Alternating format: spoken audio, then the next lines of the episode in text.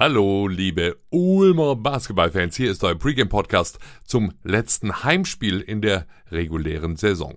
Donnerstagabend geht's gegen den Tabellenfünften Württemberg Derby gegen die Hakro Merlins Kreuzheim. Zu Gast heute Podcast ein Ex-Ulmer und Ex-Merlin, Konrad Wisocki, unser Midrange Maestro, so hat ihn Peer getauft, äh, kommt zu Wort Cameron Clark und ein, ja ich sag mal, leicht echauffierter Headcoach Jaka Lakovic gleich bei uns. Zuallererst allerdings ein Dankeschön an unseren Podcast-Partner, die Hörwelt Noack, die Hörakustik-Profis aus Nersingen und Lauingen. In Nersingen mit sage und schreibe 300 Parkplätzen vor der Haustür, immer ganz bequem zu erreichen. Hörsysteme, natürlich Gehörschutz, aber auch sowas wie In-Ear-Monitoring. Hörwelt Noack, danke für die Unterstützung. Äh, bevor wir jetzt gleich aufs Kreisheimspiel schauen, ein Wort zu den Playoffs. Die Easy Credit BBL hat ja am Dienstag bekannt gegeben, gespielt wird spätestens ab dem 20. Mai.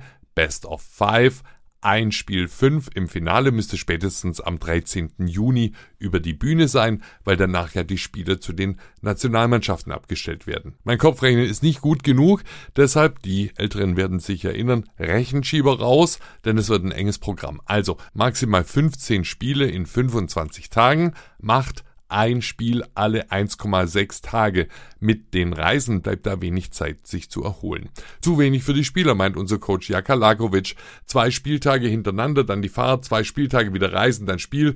Wenn es wirklich so kommen sollte, ist das, sagt Jaka, für mich eine schwierige Entscheidung. Eine Entscheidung, die nicht die Spiele im Fokus hat, sondern die Saison unter Dach und Fach zu bekommen. Back-to-back -back games and then one day rest and back-to-back -back games. If this is true, then uh, the decision is uh uh, ridiculous. Totally against the players, against the health of the players, uh, against the quality of the game. The decision is based on putting the season under the roof. Hopefully, the league will still uh, double think about scheduling the games. Who is the protagonist? Who is the stars?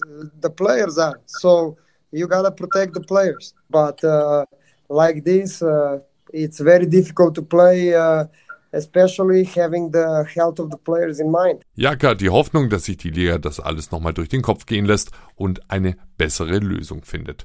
Jetzt aber erstmal als Vorgeschmack drei Spiele in sechs Tagen, Sonntag in Chemnitz, Dienstag bei den Bayern und jetzt eben erstmal gegen die Merlins. Platz 7, Ulm gegen die 5, Kreilsheim.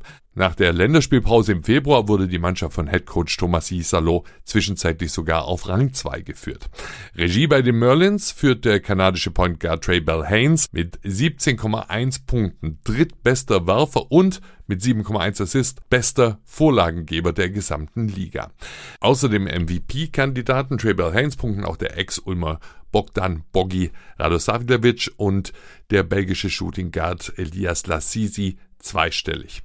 Konrad Wisocki hat bis 2019 für die Merlins gespielt, war von 2006 bis 2008 ein Ulmer und beobachtet die beiden Ex-Clubs vor seiner Heidenheimer Haustür natürlich besonders aufmerksam. Äh, Konrad, was macht die Merlins denn in diesem Jahr so stark? Na, ich glaube, das ist eine Mannschaft, die wurde äh, extrem gut gescoutet und jeder hat seine Rolle und jeder versteht seine Rolle und ist auch damit zufrieden. Ich glaube, sowas hat man dann eher selten und dann bringt man meistens das Beste aus Spielern raus, wenn man frühzeitig da noch Erfolg hat und auf Platz 5 steht, so wie das momentan ist, dann hat man einfach ein gutes Gefühl. Was für ein Spiel erwartest du in der Arena? Die Ulmer spielen momentan relativ stark.